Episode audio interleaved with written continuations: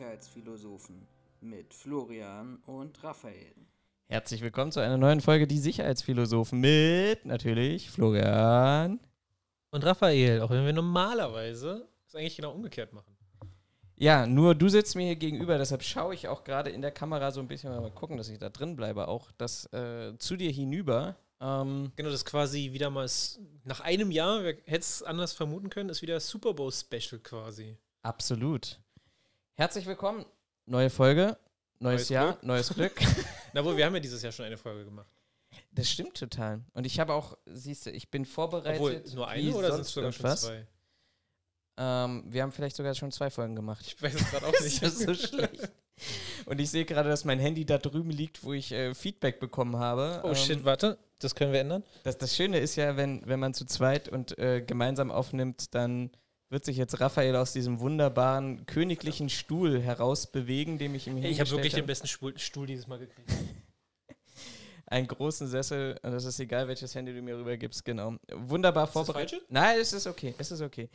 Herzlich willkommen, die Folge, die wir bisher immer gemeinsam gemacht haben beim Super Bowl. Äh, und das ist, wenn ich mich ganz genau richtig erinnere, ist das, glaube ich, sogar die zweite Folge, die wir uns grundsätzlich und in dieser ganzen Podcast-Zeit, die wir jetzt zweieinhalb Jahre machen, uns persönlich sehen. Ist es nicht sogar die dritte?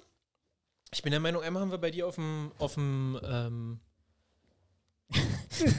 wir müssen hier noch kurz einrichten, weil ich musste mich kurz bisschen, bisschen bewegen, genau. Äh, nee, ist die dritte. Wir haben einmal bei dir auf der Couch gesessen. Das weiß ich, daran erinnere ich mich noch altmodisch mit äh, Klinkertechnik aufgenommen, irgendwie. Nee, hatten wir da nicht hier so eine Umhängemikro? Ja, ja, genau. Genau, und dann haben wir aber nochmal eine Folge gemacht, wo wir quasi äh, direkt hier an deinem Schreibtisch nebeneinander gesessen haben. Das Da war die letzte Super Bowl-Folge, richtig. Genau, also haben wir schon, es ist jetzt quasi die dritte, die wir gemeinsam machen. Unglaublich. Oh, Also gemeinsam, wir machen alle gemeinsam, aber die dritte, die wir quasi, wo wir uns in die Augen schauen können. Ist das schön. Ja, oder? Toll. Und das Schöne ist, wir kriegen ja parallel noch gekocht. Also es wird ein wunderbarer Abend bei uns werden hier. Ich hatte vorgeschlagen, dass das eigentlich unser Special Guest werden soll, aber der Special Guest hat sich selbst wieder, äh, ich sag mal, ausgeladen und ist lieber in die Küche gegangen. Nachdem er die ersten Folgen gehört hat, hat der Special Guest gesagt, ja, nee, ähm, Da will ich nicht Bestandteil von sein. nicht, nicht dabei sein. Ist okay, können wir mit leben. Wir nehmen Kritik an, wenn wir sie bekommen. Und setzen sie dann nicht um. Aber wir machen es wie jeder große Influencer. Kritik, die uns nicht gefällt, die äh, löschen wir einfach. Blocken wir. Ja. Das war übrigens auch die erste Frage, nachdem ich von ihr Feedback dazu bekommen habe, äh, zu googeln, ob man sie bei Spotify irgendwie blocken kann, dass sie die Folgen nicht mehr sehen kann. Ja, die letzte Folge ähm, ist äh, unglaublich gut angekommen. Ähm, Oh, kann, ich, kann ich tatsächlich mal an dieser Stelle sagen, wir haben un unglaublich viel Feedback bekommen. Ähm, weil das offensichtlich die Menschen tatsächlich so ähm, bewegt hat und vieles davon, was sie bewegt hat, war tatsächlich auch dieser Aspekt gewesen, zu sagen, naja, ähm, das war eigentlich nur, glaube ich, ein kleiner Satz, den ich irgendwo zwischendurch mal angesprochen habe, aber dieser eine Satz war, ähm, dass wir uns eigentlich so auch so in einer Bubble befinden innerhalb dieser ganzen TikTok-Tänze und innerhalb dieser ganzen, ähm, ja, wie soll ich sagen, Werbung auf Social Media, weil es nämlich darum ging, dass ähm, wir uns da eigentlich gegenseitig auf die Schulter klopfen und uns eigentlich in der Bubble selber bestätigen. Und das hat mir tatsächlich Arian zurückgeschrieben, und er gesagt hat, dass das dass ich da offensichtlich nicht ganz falsch äh, liege, weil ähm, wenn er sich auch diese Beiträge anguckt, jetzt muss ich mal kurz gucken, ähm, dann sieht das sieht er das nämlich ähnlich ähm, und er geht sogar noch ein bisschen weiter. Er sagt, wir haben auch eine gewisse Auswirkung ähm, auf Fremde und wenn dann total negativ durch diese Beiträge und die Leute, die meinen, was zu posten, äh, beispielsweise sehen aus, als würden sie den dritten Weltkrieg bestreiten. Ich glaube, entscheidend für die Personalgewinnung in der privaten Sicherheit ist die verbesserte Überwachung des bevorstehenden aktuellen Sicherheitspersonals, sodass schwarze Schafe nicht mehr so präsent sind wie bisher und damit keinen schlechten Eindruck verursachen, sowie die vielfältigen Aufgabenbereiche in mein in, in, in, in IVM IVM in. Ich hätte jetzt M gesagt, wäre Meinung, aber Ja. IVM passt nicht. Nee, das, deshalb bin ich auch gerade gestockt. Nee, in Verbindung mit. In Ver ja, sehr Hallo gut. doof. In Verbindung mit einer gerechten Bezahlung. Ähm, und weiter führt er aus, das Problem haben wir aber heutzutage in fast jeder Branche. Man sieht es doch in den Handwerksberufen. Keiner will mehr wirklich raus, alle wollen sie ins Büro, keiner will sich mehr die Hände dreckig machen bzw. sich auf den Arsch setzen. Abitur ist heute nicht mehr das, was es vor 10, 15 Jahren war. Somit gibt es immer weniger Leute, die bei minus 10 Grad draußen rumhoppeln und einen Einlass durchführen wollen oder bei strömenden Regen eine Parkbestreifung durchführen möchten. Lieber geht man ins Callcenter oder in das einfache Büro ich weiß gar nicht, ob ich das letzte Folge gesagt hatte, ähm, aber jetzt so bei dem, was er, ähm, was, was, er schreibt, ähm, geht es mir wieder durch den Kopf. Nämlich ähm, bei mir auf der, äh, bei mir an der Straße ist ja momentan auch eine Riesenbaustelle, weil sie die Straße neu machen.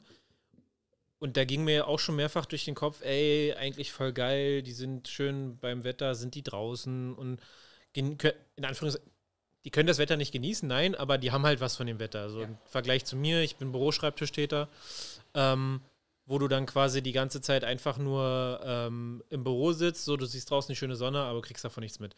Und dann war letztens jetzt irgendwie schlechtes Wetter, schön kalt, mit Regen und so weiter. Und da dachte ich mir so, mh, hm, eigentlich haben die einen richtig beschissenen Job, weil die kriegen jetzt die ganzen, die ganzen, das ganze Müllwetter ab und müssen trotzdem draußen arbeiten. Von daher gebe ich ihm recht. Äh, ich würde fast so weit gehen zu behaupten, dass, ähm, dass, dass das, also fällt mir bei vielen Themen eigentlich auf, wir sind halt eine Wohlstandsgesellschaft, ne? Also wir sind komfortabel geworden. So keiner will mehr, ich sag mal, draußen auf der Straße arbeiten oder auch in Handwerksberufen. Also wie man immer so, so plakativ sagt, keiner will sich die Hände schmutzig machen.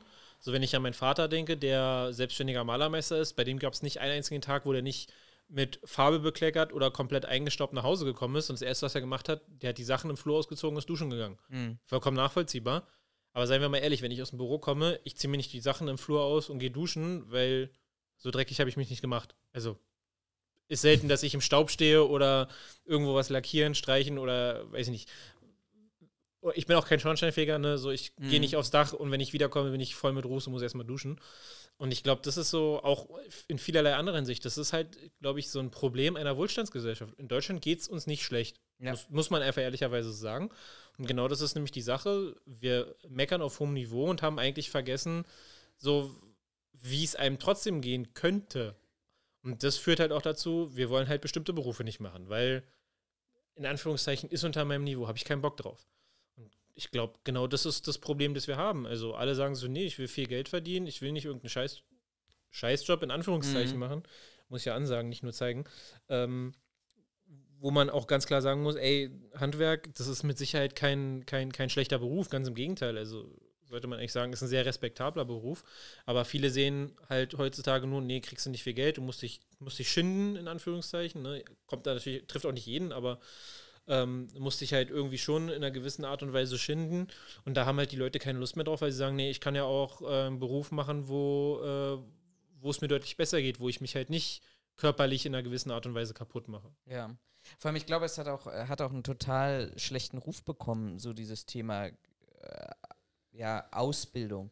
Weil also ich, ich, kann, ich kann mich daran erinnern, und es gibt auch Studien, aber da bin ich dann auch zu schlecht an dieser Stelle auch gerade vorbereitet, ähm, dass, was er eben auch letztendlich schreibt, der, dass die, diese Zielstellung ist ja immer mehr, auch im schulischen Bereich, du musst ein Abi machen, ähm, Hauptschulabschluss zählt nichts, ähm, Realschulabschluss ich, ich, ich glaube tatsächlich, ich glaube tatsächlich, da fällt eher noch so dieses alte Bild, was ja eigentlich, also ich weiß es von meinem BWL-Dozenten, als ich studiert habe, ähm, war das schon so eine Diskussion, dass unser BWL-Dozent gesagt haben, so ja, das Bild, das immer noch vorherrscht, ist, gehen Sie studieren, verdienen Sie viel Geld.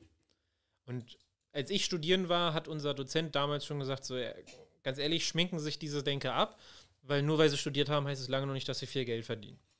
Ähm, und ich glaube, dieses Bild hält sich hartnäckig also auch mein Vater hat mir damals immer gesagt, der hat gefragt, was willst du machen? Habe ich ihm drei, vier Sachen gesagt, meinte, nein, du musst studieren gehen, ja. werd, weiß ich nicht, mein Vater war immer der Meinung, ich soll Jurist werden. So verdienst du viel Geld, bist du abgesichert. Ich kann dir aber sagen, meine Schwester ist Juristin, die verdient viel Geld. Und ja, ist abgesichert. Also ich, ich, will auch gar nicht sagen, dass es, dass es ähm, gar nicht mehr so ist. Ich glaube, auch Ärzte oder Mediziner verdienen heute immer noch ein gutes Geld. Auch Juristen verdienen heute noch ein gutes Geld und es gibt mit Sicherheit auch noch andere studierte Berufe, die verdienen gutes Geld. Ähm, aber es ist halt nicht mehr in allen Branchen so. Also nur weil du studiert hast, heißt, hast, heißt es halt nicht sofort, okay, du gehst jeden Monat mit, weiß ich nicht, 10.000 Euro im Monat aus, äh, aus, dem, aus dem Haus so. Das, das ist halt nicht mehr, äh, ist halt nicht mehr so. Na klar, also es gibt auf jeden Fall Stellen, wo du studiert haben musst, weil es die Anforderung ist von den, von den ähm, Arbeitgebern und wo du dann auch ein gutes Geld verdienst, was ich gar nicht kleinreden will. Aber ich glaube auch wieder Thema Wohlstandsgesellschaft. Wir sind halt an einem Punkt, wo alle halt studieren wollen.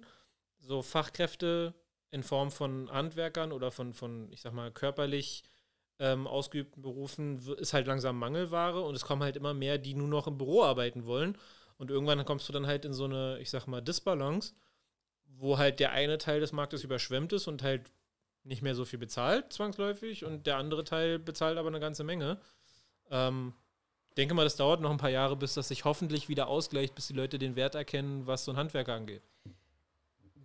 Glaube ich dir vor allem. Ich glaube, wir haben, wir haben da auch noch ein weiteres Problem, was sich ja damit äh, so auch einhergeht. Es ist ja momentan auch so eine Zwischenlösung. Ne? Ich hatte, hatte mit einem Dozenten von der HWR gesprochen und der sagt ja auch ganz deutlich auch so, auch diese Akademisierung von, ich sag mal, früheren Ausbildungsberufen. Ne? Mhm. Also die Frage ist ja, ich hatte, ich hatte jetzt einen ähm, Kontakt mit jemandem gehabt, der gesagt hat, hey, ich finde deine Vita total cool und ich möchte jetzt dieses Jahr auch anfangen zu studieren. Würdest du mir dieses Studium empfehlen? So, und meine, also Sicherheitsmanagement, darüber sprechen wir an der HWR, Bachelor zu machen. Und ähm, da gibt es auch den Master. Da gibt es auch noch den Master.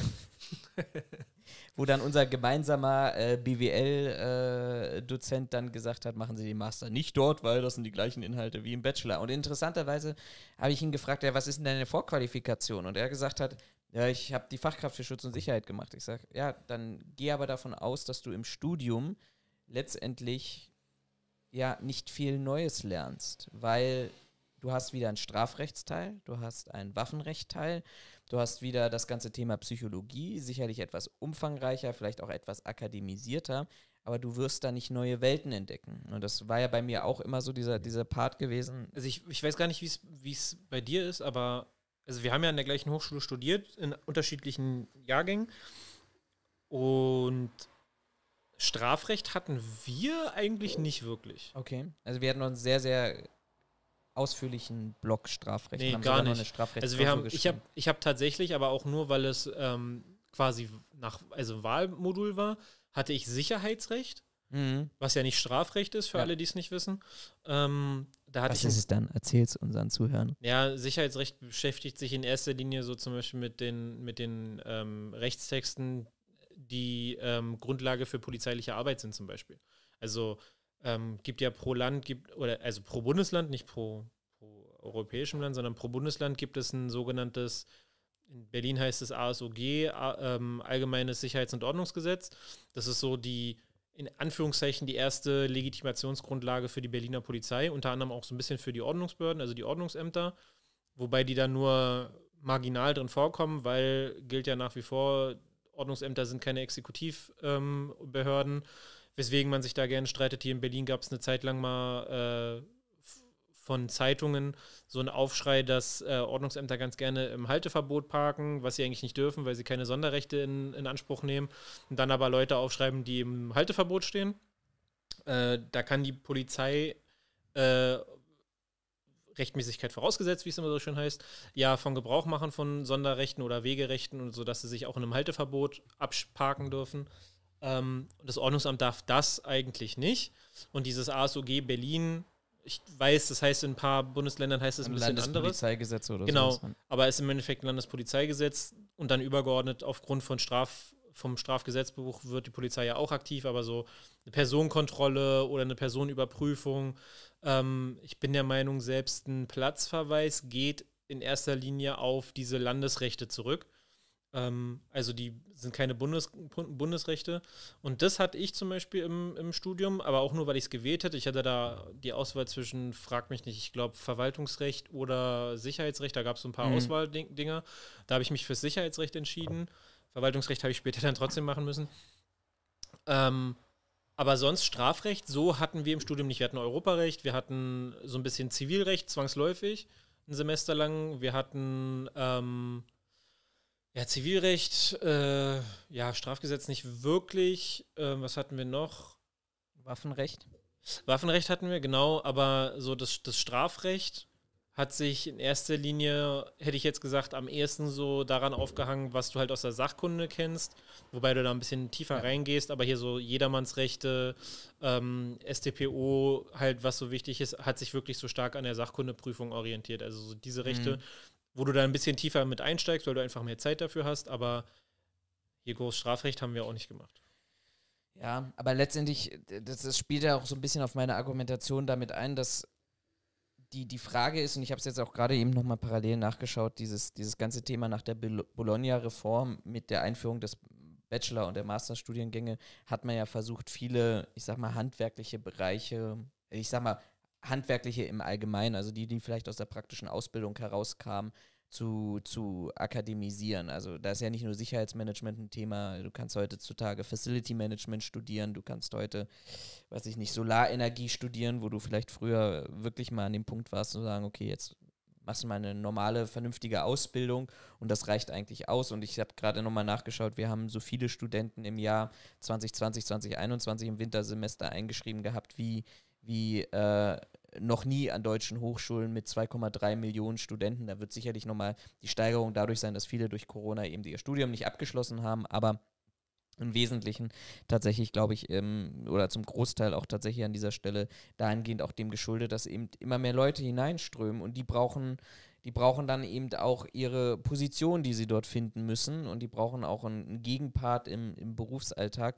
Und das gestaltet sich an dieser Stelle, glaube ich, relativ schwierig und ich glaube noch schwieriger in der Sicherheitsbranche, wobei da haben wir, glaube ich, auch drüber gesprochen, dass wir uns da relativ einig waren, dass äh, wenn wir gucken von dem Zeitpunkt, wo wir ähm, angefangen haben zu studieren, wie damals dann Ausschreibungen aussahen, dass nur Polizisten, Bundeswehr, genau, genau. Absolventen oder mit Erfahrung gesucht wurden, hinzu, dass es jetzt wirklich in, in Sicherheitsmanagement hineingeht. Aber ich glaube, an der einen oder anderen Stelle sind wir wirklich immer noch an dem Punkt, dass man auch darüber nachdenken und diskutieren muss, was dann letztendlich auch die Nachhaltigkeit von, von äh, Bachelorstudiengängen angeht, ähm, weil die Frage dann sich schon stellt, wie grenzt sich ähm, praktisch eine klassische Ausbildung von Bachelorstudiengängen ab. Ähm, und da muss ich sagen, da sind, glaube ich, auch die Hochschulen der Pflicht. Also was mir tatsächlich wirklich gefehlt hat in meinem Studium war halt, ähm, dass ich darüber, also dass ich mehr, mir mehr wissenschaftlichen Part gewünscht hätte. Wir hatten ja einen Dozenten, äh, Professor äh, Dr. Jaschke gehabt und Oder gehabt. Äh, ich nenne jetzt einfach mal die Namen, weil die auch alles auf den Homepagen draufstehen. Ähm, die versucht haben, so ein bisschen, und das ist mir aber zu kurz gegangen, zumindest ein Semester lang mal reinzugehen in äh, ja auch ins Risikomanagement und klassische philosophische Ansätze da vielleicht und Richtung Gigerenza und äh, wie sie da nicht alle heißen, Risikogesellschaft und, und Co.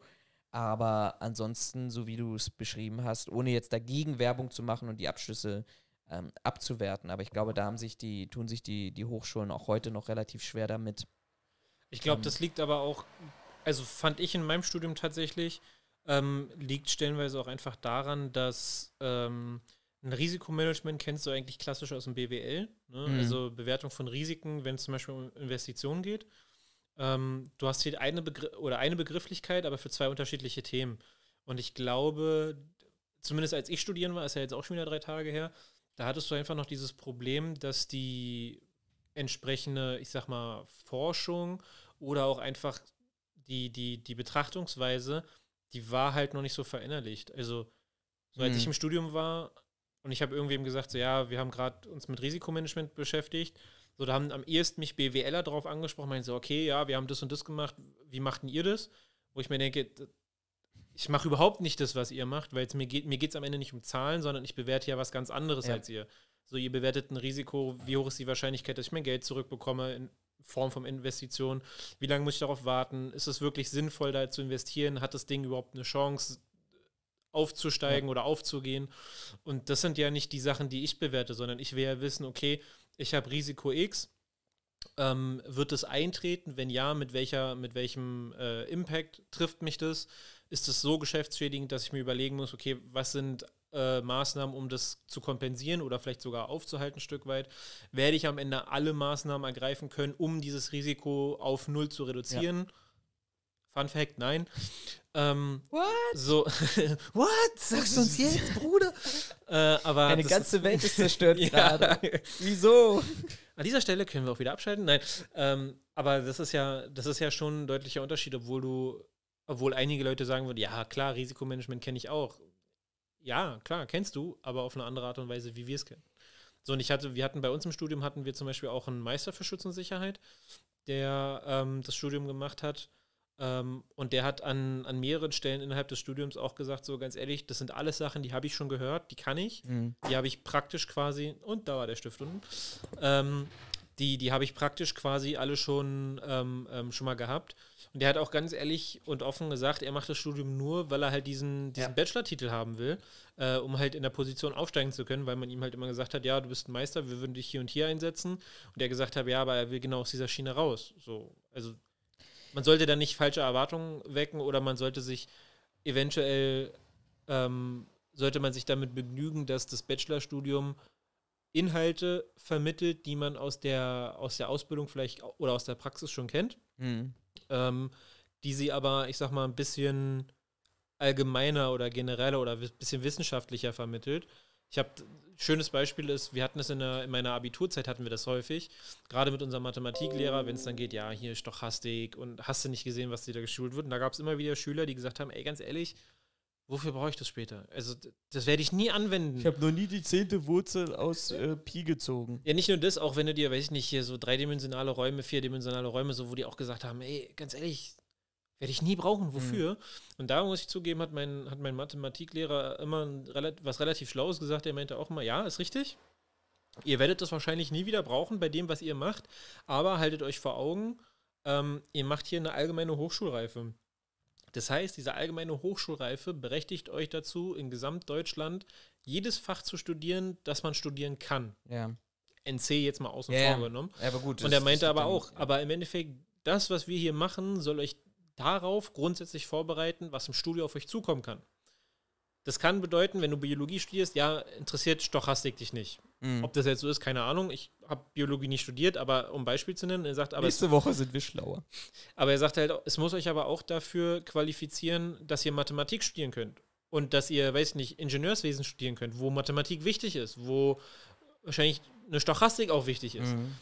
Ähm, und da sagt er, ihr müsst das alles irgendwo mal gehört haben und auch irgendwo kennen, dass das nicht ausreicht, um Mathematik zu studieren. Darüber brauchen wir nicht reden. Und dass ihr es im Biologie, Chemie, weiß ich nicht, Philosophiestudium nicht braucht, ist auch klar. Aber ihr müsst alles irgendwo mal behandelt haben. Ihr müsst davon alles mal Kenntnis gehabt haben, weil es euch einfach dazu berechtigt, alles zu studieren, was es gibt. Und ich finde, beim Bachelorstudium Sicherheitsmanagement war das so ein bisschen ähnlich. Ja, du haust Sachen an, die du in der Sachkunde machen könntest, in einer, weiß ich nicht, FKSS oder was auch immer. Ähm, aber es hebt dich nochmal auf ein anderes Niveau, weil du halt auch diesen ganzen wissenschaftlichen Part machst. Wie mache ich, wie mache ich, weiß ich nicht, Umfragen, wie mache ich, wie arbeite ich wissenschaftlich? Und das sind so die Pun- Punkte, die hast du halt in der Ausbildung wiederum nicht, weil sie uninteressant sind für die Ausbildung, was auch vollkommen okay ist. Und ich glaube, da darf man halt dieses Verhältnis nicht vergessen oder auch nicht den Blick für. Also Ja, also ich, ich gebe dir total recht an der Stelle. Ähm, ich war jetzt nur ein bisschen erschrocken gewesen, muss ich ehrlicherweise sagen. Ich habe ja ein Seminar begleitet beim, also ein Wahlpflichtmodul heißt es ja inzwischen, ähm, bei einem Dozenten, den ich auch wirklich sehr, sehr schätze. Aber äh, er hat, hat unterschiedliche Gäste eingeladen und ich habe mir halt echt Mühe gegeben, auch zu sagen, ich will das ein bisschen wissenschaftlicher vorbereiten, auch die Themen, die ich anspreche, was auch, glaube ich, auch gut angekommen ist. Ähm, auf der anderen Seite ähm, die Kurse, die richtig gut angekommen sind, waren die Kurse, wo letztendlich ja Praktiker vorne standen, die alle selber keinen Bachelorstudiengang absolviert haben, die wiederum auch von der Bundeswehr kamen und die gesagt haben, wie geil es ist, in der Mercedes-Benz-Arena Einlasskontrollen zu machen. So, und dann darüber geht oder an den, rüber, ja, an den Punkt rangeht, äh, wie mache ich einen Bodycheck? Wie mache ich äh, eine Taschennachschau? Wie wichtig ist das so? Und da denke ich mir halt immer so, ja, nice to know. Und ich glaube, ich verstehe auch an dieser Stelle auch wirklich den Mehrwert, wenn du dann sagst, okay, du, du willst, ja zukünftig bist ja vielleicht auch eine Führungskraft für Sicherheitsmitarbeiter an der Stelle, aber auf der anderen Seite muss ich auch ganz ehrlich sagen, das ist für mich jetzt nicht das abstrakte Level, was ich von, von einem Bachelorstudium erwarte. Aber genau das ist ja diese Problematik, dass die Leute, die anfangen zu studieren, mit einem äh, mit einer anderen Erwartungshaltung reingehen, als das, was du dann bekommst. Nämlich, mhm. also für einige mit Sicherheit zukünftige oder abgeschlossene Sicherheitsmanager wird es sinnvoll sein, davon schon mal was gehört zu haben, weil sie dann Erfahrungen haben, auf die sie aufbauen können, wenn sie dann in so einen Bereich gehen. Aber die eigentliche Arbeit, auf die das Studium abzielt, ist ja nicht praktische Arbeit mit, ich führe 15 Leute, die einen kompletten Einlassbereich machen. Das mhm. ist ja, wenn man es genau nimmt, ist das eigentlich die Position eines, äh, eines Meisters für Schutz und Sicherheit oder einer FKSS. Ja. Je nachdem. Ähm, aber das ist ja eigentlich nicht mehr die Arbeit eines Bachelors. Also vom eigentlichen. Sollte sie nicht sein, von, ja. Von der eigentlichen Hierarchiestrukturierung, wenn du so willst. Soll jetzt nicht heißen, dass, dass ein Meister für Schutz und Sicherheit das Konzeptionelle schlechter kann als ein Bachelor und umgekehrt. Das wieder ein paar persönliche Dinge drin. Aber eigentlich ist ja die Arbeitsweise eines Bachelors, dass er konzeptionell arbeitet, dass er, ich sag mal, theoretisch arbeitet und im Zweifelsfall, ich sag mal, das, die Konzepte schreibt und sagt, wie wir das machen und die Umsetzung dann aber jemand ganz anderem obliegt. Und das ist halt diese Erwartungshaltung. Klar, wenn ich reingehe mit der Erwartungshaltung, okay, jetzt bin ich der der, der Ober, mhm. Äh, Ober, weiß ich nicht, Einlasskontrolltyp, muss man halt sagen, ja, das ist schön, dass das deine Vorstellung ist, aber ganz ehrlich, Erwartungshaltung falsch. Absolut, ja. Und das, das, das, die, das hilft dir, glaube ich, auch am Ende des Tages nicht mehr. Also ich habe ich habe ja praktisch bei Zalando, da warst du ja schon weg gewesen, meine Nachfolge gesucht ja. und ich hatte ja viel auch im konzeptionellen Bereich zu tun. Du ja eigentlich ja auch und wir zusammen zumindest. Aber ähm, bei mir war es dann, oder für die, für die Stelle, die besetzt werden sollte, war das halt, glaube ich, war das das entscheidende Ergebnis, zu sagen, pass auf, hier hast du einen Gebäudeplan, ähm, ein paar Informationen dazu und jetzt schreib mir mal ein Sicherheitskonzept und plan mir mal was technisch. Und ähm, ich habe da ganz oft erlebt, dass dann eben reingekommen sind Menschen, die aus dem Bachelorstudiengang gerade fertig waren oder gleich fertig werden und die sind dann halt hingekommen und dann hast du dieses allgemeine Plänkel und da haben sie noch ganz stolz erzählt, ja, wir machen Sicherheitsmanagement und äh, habe studiert und alles wunderbar.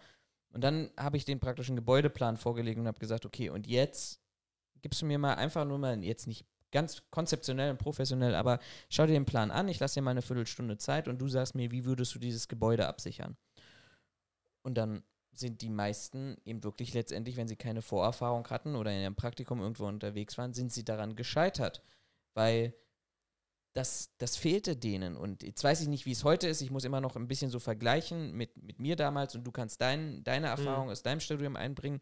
Aber bei mir war das auch so gewesen, du hattest zwar ein ganzes Modul, ich glaube sogar zwei Module gehabt, also ein ganzes Jahr, wo es dann hieß, ja, Sicherheitskonzepte und Risikoanalysen. Und ähm, ich habe in diesem Jahr nicht ein einziges Sicherheitskonzept gesehen und geschrieben. Das mag sehr wohl auch an diesem Dozenten ähm, gelegen haben äh, und du grinst und du weißt, wen ich offensichtlich meine. Aber ich bin dann nach Brandenburg gegangen, ohne jetzt Werbung machen wollen. Berlin ist besser als Brandenburg, aber ich bin nach Brandenburg gegangen und wir hatten ein Wahlpflichtmodul gehabt, das Sicherheitskonzepte hieß. Und da hatten wir den Chef der oder den Leiter der, der, der Sicherheit ähm, der Commerzbank gehabt. Und das Erste, was der gemacht hat, so, ich gebe jetzt mal einen USB-Stick rum, da sind die letzten fünf Konzepte, Sicherheitskonzepte der Hauptversammlung, äh, fünf Konzepte für äh, Neubauten drin, die zieht ihr euch runter und darüber reden wir jetzt die nächsten Wochen und Monate. Und dann hast du plötzlich gemerkt, okay, es ist eben auch Risikomanagement steht nicht nur im luftleeren Raum, sondern ähm, du, er hat, dann, hat uns dann gezeigt, dass du eben für bestimmte Themen auch VDS-Vorschriften hast. Er hat uns dann gesagt, das ist, ne, das, das mag ein generalistischer Ansatz sein. Und da bin ich auch voll bei dir, dass du nicht sagst, okay, wir bilden jetzt Security Manager nur für Banken aus oder nur für den Einzelhandel oder nur für die private Sicherheit oder für alle anderen. Aber er hat uns gesagt, pass mal auf, es ich mache jetzt mal ein Beispiel für Banken, dass es dort andere Themen gibt und dass es Dokumente gibt und dass sich Leute schon mal darüber Gedanken gemacht haben und dass es Mindeststandards und Anforderungen gibt, sodass ich dann danach rausgegangen bin und gesagt habe, okay, ich weiß, wo ich in der Zukunft nachschauen muss, wenn ich für Banken, für Konzerne, für ganz spezielle Branchen, ob es da nicht bestimmte Vorschriften oder Vorgaben gibt, dass ich es eben aus diesem allgemeinen luftleeren Raum in Anführungsstrichen raushole und das dann eben auch wissenschaftlich untersetzen kann. Und das hat mir einfach gefehlt. Aber ich glaube, genau das ist das Problem des Bachelor. Studiengangs. Also ich gebe dir recht. Ähm, bei mir war das nicht anders, wenn es dann so ging, ähm, wir hatten einen, einen, ähm, einen Kurs, der hieß, glaube ich, Risikoanalyse, wenn ich mich nicht irre. Ähm, wo ich auch reingegangen bin mit der Erwartung, alles klar, ähm, was ist eine Risikoanalyse? Wie soll die im besten Fall am Ende aussehen? Ähm, und weiß ich nicht, wir schreiben so ein Ding mal. Ja. Das ist darin resultiert, dass man irgendwie darüber diskutiert hat und darüber gesprochen hat, was eine Risikoanalyse ist. Aber man ist, also mir ging das häufig so und ich weiß, einigen anderen ging das auch so. Wir sind am Ende aus diesen Vorlesungen rausgegangen und haben gesagt, okay, und was ist jetzt eine Risikoanalyse? Ja. Das hat sogar, also das ist dann so weit gegangen, dass ähm, zwei, drei Kommilitonen haben über ein Wochenende mit ähm, Praktikern tatsächlich, äh, also Prakt Leuten aus der Praxis, ähm, organisiert, dass wir ein Wochenende irgendwie zwei Tage, glaube ich, ich sag mal, so einen Schnellkurs gemacht haben, so was ist Risikoanalyse so mhm. praktisch im Unternehmen, ähm, wo es genau um sowas ging, dass man sagt, okay, also das Studium gibt uns nicht das, was wir uns davon erhoffen, dass du sowas mal gesehen hast, dass du, weiß nicht, ich sag mal, so einen Standard kennst, wie sowas ja. aussehen kann. Es, es ist ja, sieht ja nicht überall gleich aus. Also so das, was ich mitgenommen habe. So im Endeffekt definierst du, wie deine Sicher dein Sicherheitskonzept und auch deine Risikoanalyse aussieht. Aber dass man mal so ein Bild davon hat, weil ich bin aus diesen Vorlesungen rausgegangen, habe mir gedacht, okay, wir haben jetzt eine Stunde oder, weiß ich nicht, 90 Minuten darüber diskutiert, was so eine Risikoanalyse ist. Du hast trotzdem kein Bild davon. Und ja. das, finde ich, macht es unglaublich schwer, ähm, wenn man dir dann sagt, so, okay, wir brauchen jetzt mal eine Risikoanalyse zu dem und dem Thema da irgendwas aus dem, aus dem Boden zu stampfen, weil du überhaupt gar keine Vorstellung von hast. Und da gebe ich dir recht, das, das war auch immer mein Problem, dass du halt, du hast irgendwie eine, ein ganzes Semester diskutierst du darüber und am Ende stehst du da und denkst dir so, was haben wir eigentlich besprochen? Und ich glaube, das ist genau das Problem dieses generalistischen Ansatzes, den der Bachelor ja verfolgt, dass sie sich halt hinstellen und sagen so, hey, also ihr habt alles schon mal gehört, ihr könnt eigentlich alles nicht so richtig, aber ihr könnt alles ja. ein bisschen. Ist ein geiler Ansatz, weil du halt viele Sachen einfach auch äh, auf andere Sachen beziehen kannst und ich sag mal, du sehr, sehr breit aufgestellt bist. Aber ich würde sagen, dir fehlen einfach so ein paar Key-Features. So, dass du halt sagst, okay, ich muss jetzt für ein Gebäude von einer Bank, weil wir das Beispiel gerade hatten, muss ich mir jetzt mal überlegen, okay, wir brauchen da irgendwie auf jeden Fall, wir müssen uns ein Sicherheitskonzept überlegen. Ich muss ehrlich zugeben, ohne meine, meine, meine Arbeitserfahrung oder meine, meine Praxiserfahrung, die ich dann gesammelt habe, nachdem ich zu Ende studiert hatte, ich wäre nie auf die Idee gekommen, im Studium einen, einen VDS ähm, nachzuprüfen und zu sagen, okay, muss ich das Gebäude besonders sichern, weil es gibt eine Vorschrift von den Versicherern, die sagt, okay, Bank Bankgebäude müssen so und so gesichert sein. Da wäre ich nie drauf gekommen. Und wie du schon sagst, in Brandenburg kam einer auf dich zu und sagt, ey, das hier sind die Sicherheitskonzepte der letzten 20 Jahre, sind längst veraltet, deswegen können wir die benutzen. Aber wir gehen die jetzt mal durch und besprechen das mal und dann sagt er dir plötzlich, okay, ich brauche jetzt mal eine VDS-Vorschrift 37- X. Ähm, und du stehst da und denkst dir so, ach krass, okay, alles klar, die brauche ich. Oder auch, was wir hatten für, was wir im Studium auch nie gehört haben, nennen wir mal die VDS-Vorschrift, die es gibt für ähm, eine NSL. Ja. Das wird, wenn ich behaupte ich, solange das ein, kein Student ist, der eine Vorerfahrung hat, und du sagst dem, okay, passt auf, plane NSL, der wird, würde ich behaupten, wenn er nicht sehr viel schlauer ist als ich damals, äh, wird der nicht auf die Idee kommen zu sagen, alles klar, da gibt es eine VDS-Vorschrift und die gucken uns jetzt mal an und da ziehe ich mir die notwendigen Sachen raus.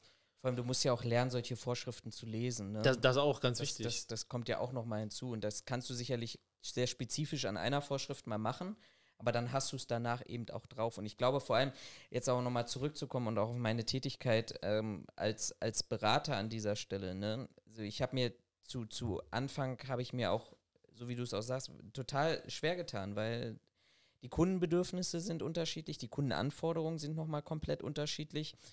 Und du musst schon so, du musst schon mal 10, 15 unterschiedliche Konzepte mal in der Hand gehabt haben und gesehen haben, um dann am Ende des Tages auch sagen zu können, ähm, okay, ich habe ein Gefühl. Und dann, dann bist du vielleicht auch erstmal nur im Bereich der Gebäudesicherheit. Ich habe jetzt vor ein paar Wochen eine Anfrage gehabt aus dem Netzwerk heraus, die gesagt haben, ey, pass mal auf, du machst ja viele Sicherheitskonzepte und wir wissen, du, du, du kannst das.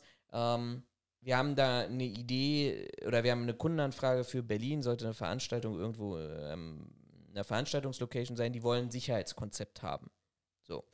Und dann war meine erste Rückfrage, okay, was wollen die denn für ein Sicherheitskonzept haben? Ja, wissen wir noch nicht so. Dann habe ich gesagt, okay, geht, geht auf den Kunden zu und fragt ihn, wollt ihr ein Veranstaltungsschutzkonzept haben mit sämtlichen Anforderungen, die du auch aus dem Veranstaltungsbereich kennst, die dir auferlegt wurden? Oder geht es tatsächlich darum, okay, das ist alles geklärt, ich sag mal, der ganze Safety-Bereich ist geklärt mit Entfluchtung und äh, ähm, Anforderungen aus der Musterversammlungsstättenverordnung und Co., sondern wir wollen einfach nur, dass du sagst, okay, wir haben ein paar VIPs hier vielleicht, wir haben eine Einlasskontrolle, wir müssen vielleicht Vor- und Nachsicherungen machen. Ähm, und dann kam die Rückmeldung halt, nee, die wollen das Komplettpaket. Da habe ich gesagt, okay, dann bin ich raus. Weil Musterversammlungsstättenverordnung mit Berechnung von Entfluchtung und wie viele Personen dürfen sich da drauf zur gleichen Zeit irgendwo aufhalten und was sind Anforderungen an Pyrotechnik und sowas, das mag, ne, das mag nicht nur, sondern es ist Teil des Sicherheitskonzeptes, keine Frage. Aber es ist nicht das Sicherheitskonzept, wo ich sage, da fühle ich mich wohl drin. Sondern ich hätte mich wohl gefühlt zu sagen, okay, wir, wir gucken uns die Location an, wo haben wir Zuwege, wo haben wir Abwege, wie kommen, wie, wie sollen VIPs betreut werden was sind Anfahrtswege? Wie sichere ich das Gebäude? Wie habe ich vielleicht Techniksicherung? Mache ich eine Ausschreibung für einen Sicherheitsdienst oder ähm, eine Vergabe an Sicherheitsdienst? Wie auch immer. Da hätte ich mich wohlgefühlt, aber nicht für das andere. Und das, glaube ich, hat mir nochmal so vor Augen geführt. Du kannst nicht Sicherheitsberater für alles sein. Du kannst nicht Sicherheitskonzepte für alles schreiben, weil es ist halt einfach so unglaublich breit, diese Bandbreite.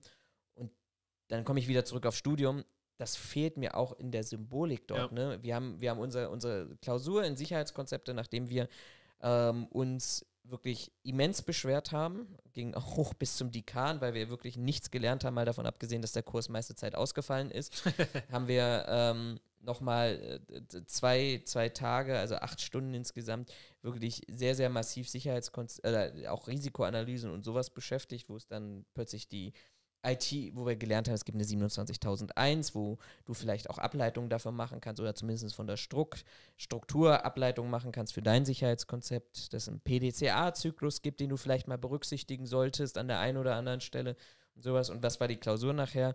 Ja, ähm, Hochwasser an der Elbe und sie müssen mal ähm, dann eine Konzeption machen in der Zusammenarbeit mit Behörden und äh, anderen. Und das war wieder der Punkt so, nee, weil das ist, wie, das ist wieder eine ganz andere Welt, Hochwasser. Wer, wer von privaten Security-Managern wird sich jemals damit beschäftigen müssen, ähm, sich um Hochwasser zu kümmern?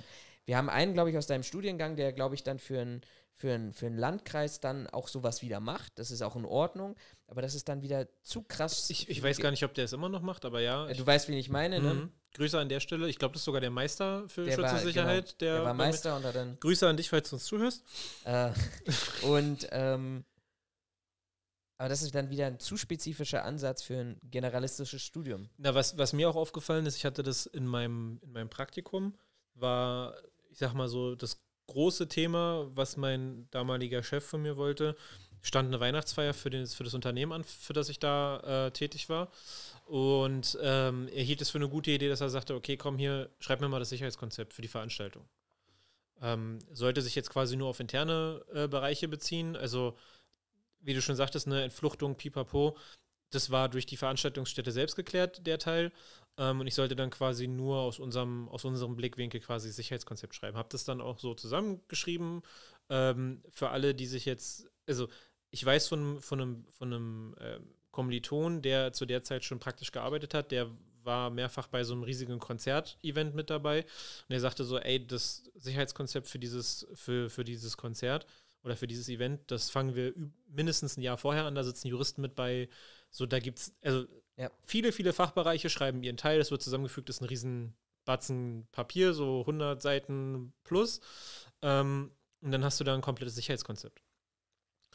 Äh, ich habe das, hab das Ding von unserer Seite aus, dieses Sicherheitskonzept für diese Veranstaltung, für diese interne Veranstaltung, habe ich in, äh, ich glaube, unter zwei Wochen geschrieben. Nur, dass man mal einen Vergleich hat. Ne? Mhm. Also, und ich habe keine 100 Seiten geschrieben. Ich glaube, am Ende war ich, weiß nicht, bei acht oder zehn Seiten oder sowas. Ähm, habe das meinem Chef auch gegeben. Der hat sich das angeguckt. Der kam irgendwann rein und meinte so, ja, äh, findet er gut guckte mich mit einem Lächeln und meinte, das ist aber schon sehr, sehr krass so, also so, so lehrbuchmäßig geschrieben, ne? wo ich mir dachte, ja, natürlich, ich bin im Studium, was erwartest du nur, wo ich jetzt die Erfahrung hernehme? Und das ist halt auch wieder diese Sache mit diesem, was erwarte ich eigentlich von dem, was ich da schreibe? Also ich kann mich erinnern, als wir bei Zalando Mhm. zusammengearbeitet haben, hieß es auch, mach mal ein Sicherheitskonzept. Ja, okay. Ich kann dir jetzt eine 100 Seiten Dokumentation hinlegen, wo alles Mögliche drinsteht. Das, seien wir ehrlich zueinander, das wird sich keiner angucken. Das interessiert auch den Geschäftsführer nicht oder wer auch immer dafür verantwortlich ist. Der will, wie ich es immer so schön halt, der will die Bullet Points oder die Key Facts haben. Ja. Im Endeffekt stellt sich die Frage, muss ich jetzt 100 Seiten Sicherheitskonzept schreiben, damit sich das niemand, ähm, niemals einer anguckt? Oder mache ich, nehme ich lieber einen praktischen Ansatz und sage, okay, ich schreibe hier was zusammen, was mich vielleicht interessiert. Ähm, und ich kann mich erinnern, wir haben dann, ähm, wir haben uns dann Sachen angeguckt, okay, was, was geht die Zugangssicherheit dieses Standortes an? Haben das relativ praktisch und auch relativ ähm, flach gehalten, weil was soll ich mich darüber auslassen, wie das alles ineinander fungiert, Mhm. wenn ich das mit drei Fotos und sechs Erklärungen deutlich schneller, deutlich einfacher mache und aber am Ende genau das gleiche rauskriegt, nur dass mir meine drei Fotos und meine sechs Punkte sich der Geschäftsführer eher anguckt und versteht, als wenn ich ihm da 20 Seiten schreibe, wo er sagt, mach mir das mal auf dem One-Pager. Ja. Und da habe ich, habe ich für mich auch erst in der, in der Arbeitszeit oder in meinem Arbeitsleben äh, erst gelernt, jeder versteht was anderes und, und will was anderes haben, wenn er sagt, gib mir mal ein Sicherheitskonzept Absolut. dass ja. die extrem unterschiedlich einfach aussehen können. So. Es gibt heutzutage immer noch Leute, die mir sagen, ja, wir brauchen das und das äh, Konzept. Mhm, okay, was willst du denn haben? Ja, ich will das und das haben. Okay, das heißt jetzt was für dich? Naja, wo ich dann auch sage, ich kann dir das jetzt in 120 Seiten schreiben, guckst du es dir an. Nee, das legen wir ab, einfach nur damit wir es haben, Mhm. dass wenn jemand mal fragt, dass wir darauf verweisen können. Okay. Das ist ein anderer Ansatz, als wenn er sagt, das muss funktionieren wenn ich theoretisch was zusammenschreibe auf 120 Seiten, ob das am Ende funktioniert, so what, interessiert in Anführungszeichen keinen. Im Zweifel, wenn was passiert und die Staatsanwaltschaft vorbeikommt, ziehen sie dieses Dokument raus und sagen, mhm, okay, haben sie beschrieben, ja. Aber haben sie es nicht umgesetzt? Das lag ja in Ne. der Schublade, ne? Im, im Zweifel, im, Zwe im besten Fall hast du ja dann noch jemanden, der ähm, eine Umsetzung macht und dann interessiert aber die 120 Seiten trotzdem keinen. So, ne, das ist ja immer. Ja. Aber das, das habe ich so in meinen, in meinen ersten Jahren habe ich das für mich sehr stark verinnerlicht, dass es einfach unterschiedliche Voraussetzungen gibt, was man unter verschiedenen Dokumenten versteht und wie man die dann auch entsprechend aufbaut. Das musst du auch lernen. Mir, mir fällt gerade bei, bei dem, weil du gerade dein, dein Praktikumserfahrung gesagt hast, fällt mir gerade auch noch ein weiterer Punkt ein. Ähm, ich habe in meinem Praktikum tatsächlich auch mein erstes Sicherheitskonzept geschrieben. Ja. Und zwar auch aus, dem- aus dem Veranstaltungsbereich ableiten, so ähnlich wie bei dir, nur etwas größer, weil ich wichtiger war. Nein, ähm, äh, war, war halt einfach wirklich so dieser Zufall, dass wir einen äh, Kunden damals betreut haben, der ein riesiges Gebäude in Berlin eröffnet hat Mhm. und ähm, das mit äh, Family and Friends und Nachbarschaft einladen wollte und allem drum und dran.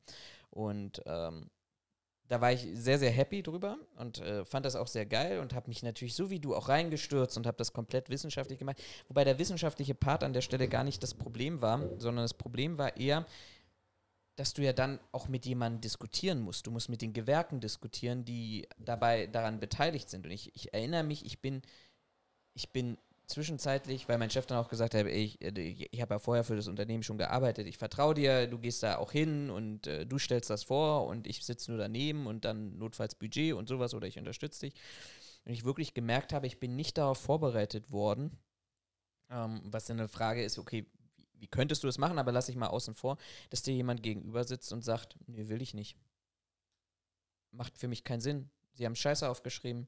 Oder, also jetzt vielleicht. Ja, oder, oder das, was du ja in der, muss man einfach mal so sagen, gerade in der freien Wirtschaft, was du ja häufig hast, du stellst ihm die krassesten Sachen vor. Also, weiß ich nicht, du kriegst den Arbeitsauftrag, mach sicher, ja, sage ich mal so übertrieben.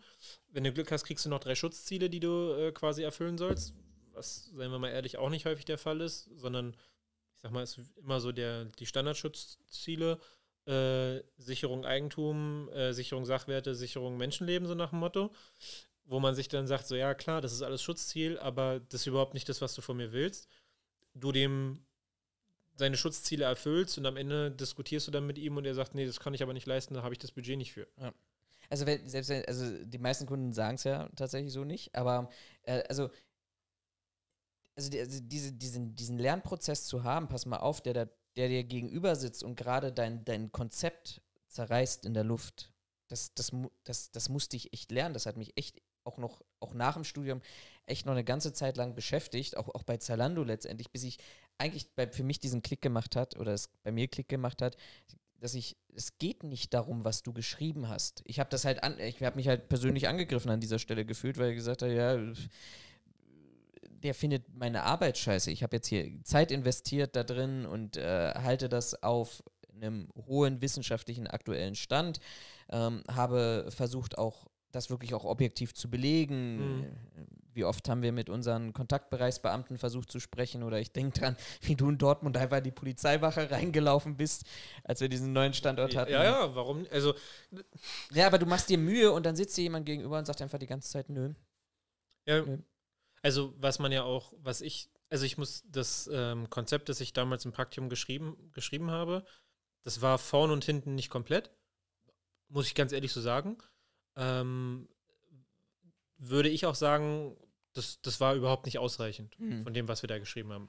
Würde ich jetzt auch behaupten, war die Zeit auch einfach viel zu knapp. Also in zwei Wochen da mal äh, schnell ein Sicherheitskonzept aufzustellen für eine Veranstaltung mit, ich weiß gar nicht, 6000 Leute plus. Ähm, das, das A, schreibst du eigentlich nicht alleine und schreibst auch nicht in zwei Wochen. Mhm. Seien wir ehrlich, ne? Also, das, das war so, gucken, was er drauf hat, sich angucken, was er da gemacht hat. Ich mit, mit meiner heutigen Berufserfahrung wäre ich das Thema aber ganz anders angegangen. Also ich hätte das ganze Konzept auch anders aufgebaut, hätte das wahrscheinlich deutlich pragmatischer aufgebaut und weniger wissenschaftlicher. Ähm, nicht, weil ich sage, okay, die ist am Ende sowieso kein Schwein, sondern einfach, weil es Mehrwert gebracht hätte. Und du hast ja auch häufig das Problem, dass du ein tolles Konzept schreibst, das super aussieht, du diskutierst es mit dem, äh, mit, deinem, mit deinem Auftraggeber, wer, ob das jetzt dein Chef ist oder, ich nicht, wirklich ein Auftraggeber, weil du beauftragt wurdest. Ähm, und am Ende diskutierst du weniger die, die, äh, die umzusetzenden Maßnahmen oder das, was in dem Konzept steht, als dass du eher darum diskutierst, dass dein Gegenüber dir sagt, ja, nee, wollen wir nicht, weil falsche Wirkung, wollen wir nicht, habe ich nicht Geld für und du am Ende dann da sitzt, du hast, weiß mhm. ich wie viele Seiten geschrieben und hast da Gehirnschmalz reingestellt, äh, reingesetzt, aber im Endeffekt geht es eigentlich nur darum, ähm, mit dem Gegenüber abzugleichen, was sind seine Vorstellungen und was sind ja. Lösungen, um quasi, ich sag mal, einen Kompromiss zu finden. Also, dass du das Schutzniveau so, so gut wie möglich erreichst, ohne dass du die, die Parameter, die dir gesetzt werden, von denen du vorher nichts wusstest, verletzt werden. Also ja. Ne, Budget, Außenwirkung, habe ich ganz häufig gehabt. Wir hatten das bei Zalando mehrfach, da hieß es auch so, ja, mach mal sicher den Standort. Dann hast du den Standort auf dem Papier sicher gemacht und dann hieß es nur so, ja, wir wollen aber kein Alcatraz. Ja, oder ne? wir wollen nicht mal einen Sicherheitsmitarbeiter in der Präsenz vorne am Eingang oder sowas, ne? Weil es einfach eine völlig falsche Botschaft sendet und nicht, nicht in ich das Bild das, reinpasst. Wir, wir, hatten das im Studium, hatten wir einen Dozenten, der, ähm, der ich weiß, welchen Bereich hatten wir den? Genau, äh, groß, äh, nicht Großschadenslagen, sondern Großevents, Risikoanalyse, so in dem Bereich auch Sicherheitskonzepte. Und der Dozent, der war echt gut, der macht auch hier so, ähm, der macht auch viel Krisenmanagement. Mhm. Ähm, ist da sehr aktiv in dem Bereich. Und der hat auch, der, ich weiß noch, der kam in einer der ersten Stunden, wo wir so drüber geredet haben, kam der auch rein mit sehr, ähm, lassen Sie uns alle mal über das Boot reden. Und anfing dann in der abzufragen, okay, was verstehen Sie denn unter Boot? Ja, so, weiß ich nicht, rotes Schlauchboot, wie man es kennt. Ja, was verstehen Sie denn unter dem Boot? Ja, ich dachte jetzt eigentlich eher so an so einen riesigen, äh, weiß ich nicht, Kreuzfahrtdampfer. Und der nächste, ja, pf, keine Ahnung, ich dachte jetzt an so eine Barge, also so ein, so ein Containerschiff, so ja. nach dem Motto. Und genau da fängt das Problem an. Ich rede von einem Boot und Sie verstehen, also fünf Leute haben sechs verschiedene Meinungen darüber, was für ein Boot wir gerade haben. Mhm. Ähm, und das ist ja auch wieder so ein, so ein Ding. Du musst ja am Anfang schon definieren, von was reden wir eigentlich. Ja. So, und das finde ich ist auch so ein Ding von einem Sicherheitskonzept. Wenn wir uns hinsetzen und ich meine, wir kennen uns jetzt relativ lange und wir haben auch zusammengearbeitet, aber ich bin auch heute der Meinung, wenn wir zu irgendeinem, zu irgendeinem Thema eine Aufgabe kriegen, so machen Sie mir mal ein Sicherheitskonzept. Wir haben unterschiedliche ja. Vorstellungen davon, was der Kunde von uns will. Und da geht es ja schon los. Also, und ich merke das heute noch, du hast heutzutage immer noch die Problematik, wir hatten das bei mir im Unternehmen, die Diskussion, da ging es um eine äh, um eine Veränderung der, der, der Zutrittssicherheit, weil das System alt war. Und dann ging das los mit, ja, wir müssen mal hier das Sicherheitssystem erneuern, weil es halt alt, wir müssen es auf Stand bringen. Ich saß zusammen mit dem Facility Management, mit der IT, mit, der, mit dem, mit dem Sicherheitsbereich, äh, äh, wo ich ja herkam. Und am Ende hast du da gestanden und alle drei hatten eine vollkommen unterschiedliche Vorstellung davon, was wir eigentlich da einbauen und was wir überhaupt machen wollen, weil hat bisher ja funktioniert und deutlich teurer werden sollte es nicht. Dass aber der Austausch einer kompletten Sicherheitstechnik deutlich teurer wird, ja, dann geht's halt los. Dann hast du schon mal geklärt, alles klar, also der Austausch kostet uns mal locker 100.000. Das ist jetzt eine Zahl fiktiv, kenne die Kosten heute, ich weiß nicht mehr, was es gekostet hat. Aber dann derjenige, der, dann ging es halt los, dass der erste aufschreibt mit, das habe ich nicht im Budget. Auch nicht nächstes Jahr. Ja, okay, gut, dann müssen wir das schieben. Dann ging es los. Okay, ähm, ja, aber die, die IT-Infrastruktur stelle ich nicht, dafür haben wir eine IT-Abteilung. Dann die IT, ja, aber wir betreuen das ja gar nicht. Wo es dann losgeht, okay, da muss das alles äh, im Sicherheitsbereich liegen, wo wir sagen, ey, sorry Leute, aber das ist ja nicht mal unser System. Warum soll ich denn das System jetzt betreuen bzw. bezahlen, wenn das eigentlich Haustechnik ist? Ja. Und schon bist du gar nicht mehr in der Diskussion drum, was brauchen wir, sondern eigentlich sind wir in der Diskussion, okay, wer verantwortet denn das und wer bezahlt es vor allen Dingen? Wo du schon wieder in einem ganz anderen Thema bist ja. und seien wir mal ehrlich, also ich bin in meinem Studium nicht darauf vorbereitet worden, führen Sie eine Diskussion darüber, wer die Kosten übernimmt und zwar so, dass es am Ende auch klappt. Dir wird eine sehr ideale Welt präsentiert und das, das fiel mir gerade auch noch mal ein zweites Beispiel ein hinsichtlich ähm, auch Bedürfnisse und Erkennen von Bedürfnissen. Ja. Du erinnerst dich vielleicht bei, wir waren beide in Dublin gewesen. Ja. Ähm, und da hatte ich auch eine, eine, riesige Diskussion gehabt, nicht in, nicht in Dublin gehabt, weil, äh, seien wir mal ehrlich, wir waren um Kobolde zu sehen in Dublin. Wir hätten nicht hinfliegen müssen, aber das ist ein anderes Thema. Nein, nein, also Dublin war schon ein, äh, eine sehr interessante, äh, äh, äh wie sage ich das jetzt, ähm, geschäftliche Erfahrung. Ab, absolut, definitiv. Also, also ich, aber, ich, oh, oder um das mal kurz aufzugreifen, ähm, sollten Sicherheitsstudenten zuhören, nennen Sie mir mal bitte mindestens zwei äh, sicherheitsrelevante Regeln, die in Irland gelten. Genau. Also ähnlich zum Beispiel, so was sind, nennen, ganz einfach, nennen Sie mir mal die Mindestvoraussetzungen, um im Sicherheitsgewerbe äh, tätig zu sein. Nennen Sie mir mal äh, mindestens zwei rechtliche Grundlagen, auf denen ein Sicherheitsdienst in Irland tätig wird. Also das ist ja, das ist ja unglaublich spannend, dass du dann plötzlich, du kriegst das, wenn du dann im Berufsalltag bist und wir, wir waren ja dann im Berufsalltag, äh, kriege ich plötzlich auf den Tisch, ja, wir brauchen für Alicante in Spanien, für Dublin in Irland und für, für Helsinki brauchen wir Sicherheitskonzept. Gut, Spanien ist dann bisschen reduziert worden, aber Helsinki auf alle Fälle und Dublin war ja. ein Thema gewesen. Und dann stehst du da und sagst, ja, und übrigens, ähm, dann hast du eine Unternehmensphilosophie wie bei uns oder unsere eigene Philosophie gewesen und gesagt haben, okay, alle Sicherheitsdienste werden von uns gesteuert. So, aber dann stehst du plötzlich da und sagst, in, in Deutschland machst du das mit einem Fingerschnips. Ne? Du sagst, okay, ich möchte Anforderungen an Interventions-, Revierdienst, personelle Sicherheit, zack, zack, zack, zack, zack, runtergeschrieben. Hast deine Ansprechpartner, hast deine Unternehmen, guckst vielleicht noch, wer so ein Local Hero ist und ja. ähm, machst du zwei, drei Gespräche. Aber dann stehst du plötzlich da und sagst dir, dann kommt auf den Tisch und sagst dir, du musst das jetzt mal für Dublin machen. So, wo fängst du denn da an zu recherchieren? Wo ist dein Ansatzpunkt? Zu sagen, okay, woher erfährst du, was kannst du denn eigentlich fordern, beziehungsweise was musst du fordern in Dublin? Und dann hast du nur praktisch die rein fachliche Anforderung. Dann kommt jemand um die Ecke und sagt, ja, jetzt müssen wir denen auch, mit denen auch noch einen Vertrag machen. Ja, nicht nur das, sondern du hast ja nicht nur die rein rechtlichen äh, ähm, ähm, Ansprüche oder Anforderungen, so, was ist eine Sicherheitskraft vor Ort? Ja. Ähm, was darf die? Was wollen wir, dass die tut? Genau. Also, ne, ich weiß, wir hatten bei Zalando hatten wir bei dem Einsicherheitsdienst einen Mitarbeiter, der hat jahrelang nach eigener Aussage in Spanien gearbeitet. Der meinte, in Spanien, da ist ein Sicherheitsmitarbeiter was ganz anderes. Wenn du den dumm anguckst, macht er dich fertig. Mhm. Im Vergleich dazu in Deutschland gefühlt darf ein Sicherheitsmitarbeiter gar nichts und wenn der jemanden komisch anguckt, ja. dann sitzt er vor der Tür. So, und da bist du ja schon an dem Punkt, okay, der hat rechtlich ganz andere Befugnisse. Beispiel auch ähm, äh, Amerika zum Beispiel. Ja. Die kommen dann mit einem ganz anderen äh, Wertegefühl quasi um die Ecke so da, gefühlt in, in Amerika hat ja jeder eine Marke ja. und jeder eine Schusswaffe und der setzt diese Marke auch ein und wenn du eine Marke hast, so dann bist du halt was. Ja. So dann hast du dem zuzuhören. Jetzt die Frage, willst du als Unternehmen aber, dass dir so auftritt, wenn das darf? Da bist du ja an dem Punkt, ne? wenn du das in dein Sicherheitskonzept entsprechend reinschreibst. Ich sag mal, wenn du in Deutschland kannst du ja, also auch wenn du für einen Standort und das ist unabhängig, für, ob du das für Hamburg, für München, für ja. sonst wo schreibst, wenn du da reinschreibst, okay, auftreten oder du beauftragst einen Sicherheitsdienst und der sitzt dort und dort, dann hat, glaube ich, heutzutage jeder, ich sag mal, wenn es eine vernünftige Sicherheitsdienstleistung ist, eine Vorstellung davon, wie der auch auftritt und welche Außenwirkung der hat. So. Jetzt, jetzt hast du, jetzt sollst du zentral für, für andere Länder das schreiben. So. Kannst, kannst du das natürlich reinschreiben. Und dann ist aber die Frage, ähm, so, USA, glaube ich, ist für mich immer noch das krasseste Beispiel von allen. Ist das auch das, was mit der Unternehmensphilosophie, die du da verknüpfst, auch du auch transportieren möchtest. auch vielleicht, wenn du Kunden, Gäste, Mitarbeiter hast, die im Ausland unterwegs sind. Mhm. Und dann hast du ja nur über die personelle Dienstleistung gesprochen. Da musst du dich ja damit anfangen. Das war in, in, in Helsinki war das unglaublich schwierig, weil wir dann auch noch Technik irgendwo aufschalten wollten. Ich glaube in Dublin auch, oder das haben wir dann nur Ich lokal glaube, ja, gemacht ja. oder sowas.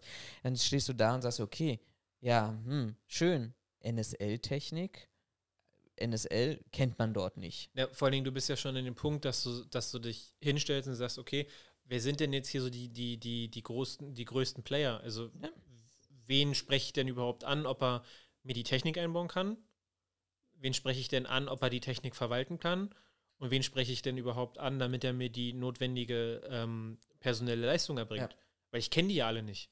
Also ist ja auch so eine Sache, auch wieder so eine Frage an aktuell Studierende, wenn die uns zuhören. Nennen Sie mir mal äh, für zwei europäische Länder mindestens zwei große Player und sagen Sie mir mal, was sie für einen Umsatz machen. Ohne Securitas. Die, nee, aber, nee, aber du bist, So, ja- du bist ja relativ schon- schnell wieder dran. Ja. Gen genau, und dann bist du halt, bist du halt wieder an dem Punkt, dass es halt am Ende in Anführungszeichen regionales Studium ist. So, könnte man jetzt auch nochmal sagen, okay, wir sind, wir sind äh, Generalisten.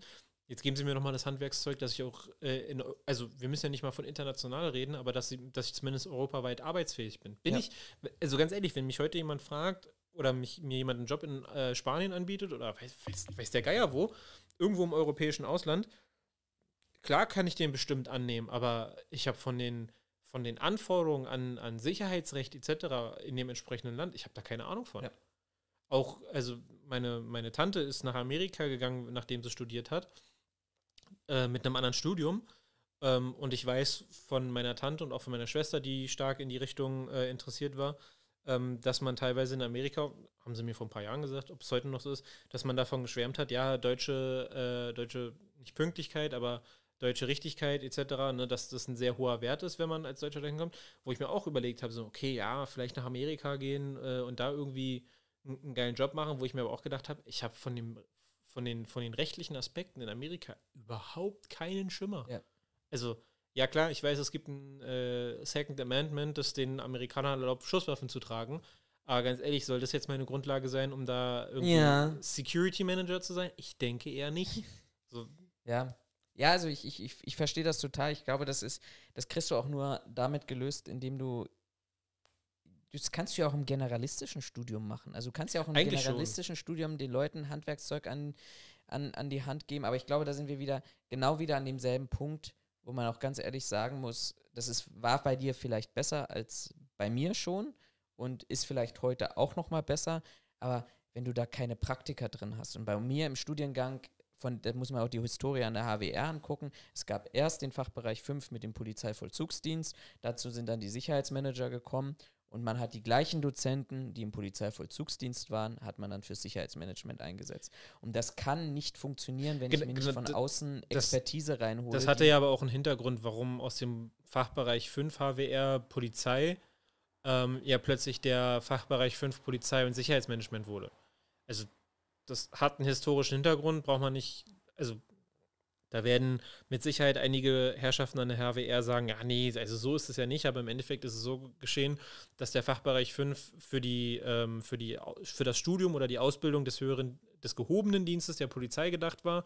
Berlin hat äh, eine Zeit lang aber die Einstellung des gehobenen Dienstes ausgesetzt und plötzlich hattest du da, weiß ich nicht, zehn Dozenten, die quasi über Nacht äh, arbeitslos geworden sind, weil wenn du keine Polizisten mehr ausbildest, was sollen sie denn machen? Wenn nicht, die Wand vollschmieren bringt es auch nicht.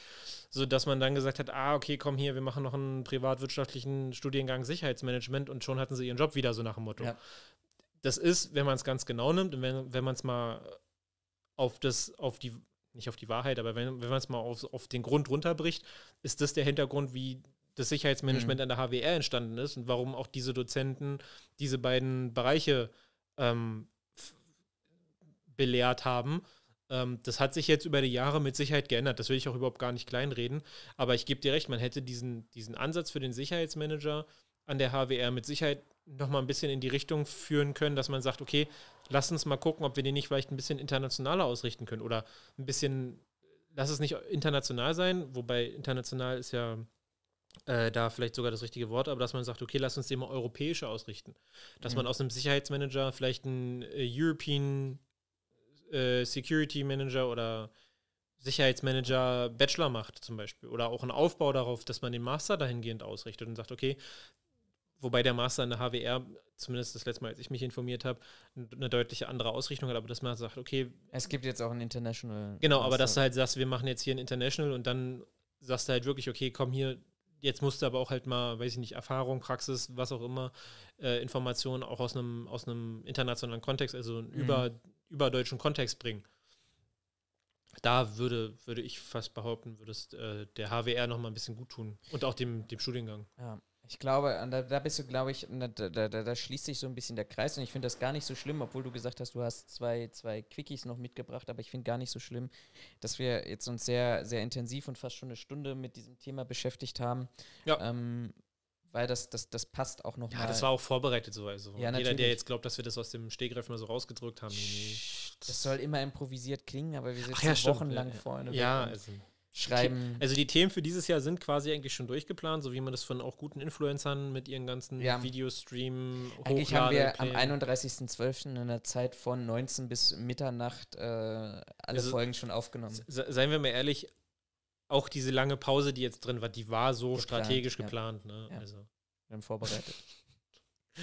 ja, ich habe ich hab Quickies mitgebracht, tatsächlich. Willst du die zwei noch zum Sch Ich will, ich will, ich will noch mal ganz kurz, nur ein ganz kurzes Fazit noch mal bringen. Vielleicht schaffen wir auch noch was Positives an der Stelle. Aber was war denn jetzt nicht daran positiv?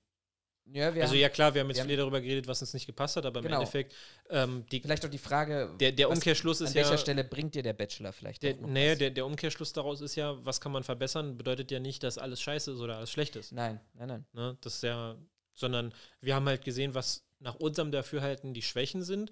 Klar, jetzt kann man sich hinstellen, so, ja, du machst mal einen Besserungsvorschlag. Nee, ist nicht meine Aufgabe, sondern das sagst du seit der ersten Folge. Ja, und ich, ich beharre darauf, damit nicht wieder irgendwelche äh, Hater kommen, die mir erzählen, ich soll mal hier erzählen, wie es besser gemacht wird. Nee, das ist nicht meine Aufgabe. Ich kann aber was sagen, ich kann, kann was zur Entspannung beitragen. Seitdem ich Sicherheitskonzepte als Berater schreibe, bin ich mega entspannt in diesem Bereich, weil ich auf der einen Seite mir denke, okay, wenn der Kunde mir fünfmal sich im Kreis dreht und sagt, nee, so nicht, okay, dann arbeite ich die nächsten fünf Stunden an dem Sicherheitskonzept und dann zahlt er die nächsten fünf Stunden. Wenn er mir dann immer noch sagt, nee, so war es auch nicht gedacht, frage ich vielleicht auch noch ein zweites Mal nach. Wie hätten sie es gerne? Ja, so, so jedenfalls nicht. Okay. Aber ich glaube, das ist die, die Problematik daran ist ja nicht, dass, ähm, dass du quasi nicht das erarbeitest, was dein Kunde von dir will. Oder dein Auftraggeber, ob jetzt intern oder mit externem äh, Auftraggeber, sondern in der Regel ist ja eher das Problem, dass auf der Gegenseite, die was von dir fordert, dass das notwendige Wissen fehlt, um mal klarzumachen, was er haben will. Ja. Ne? Also, wenn jemand zu dir kommt und sagt, ich hätte gern ein Sicherheitskonzept, dann kannst du halt fragen, okay, was genau wollen sie, was sind die Aspekte, die sie betrachtet haben wollen? Meine Erfahrung ist, in der Regel kommt dabei nicht viel rum, weil auf diese Frage nicht geantwortet werden will, weil man Sachen nicht vergessen will, wenn man sich nicht festlegen will mhm. äh, oder wenn man sich so hinstellt, so nach dem Motto, ja, schlagen Sie mal was vor, wir gucken mal, ob das gut ist und du eierst die ganze Zeit rum. Und ich habe für mich auch, wie du schon sagst, um was Positives rauszunehmen, ich habe für mich einfach festgestellt, ich frage auch nach, was, was, sind denn Ihre Anforderungen, was, was wollen Sie denn betrachtet haben? Äh, und wenn ich da nichts bei, wenn dabei nichts rumkommt, dann lege ich das für mich selber fest schreibe was dazu und dann kann mein Kunde mir sagen, ja, nee, das wollte ich aber nicht. Ja, aber wenn sie es mir nicht konkret sagen, sagen dann muss ich halt mit irgendwas anfangen ja. und im Zweifelsfall bezahlt der Kunde mich dann so lange, äh, bis er das hat, was er haben will und es wird im Zweifelsfall sehr teuer von ihm.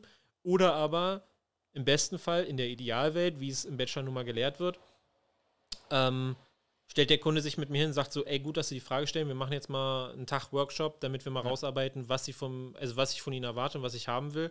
Und dann können wir danach drüber sprechen.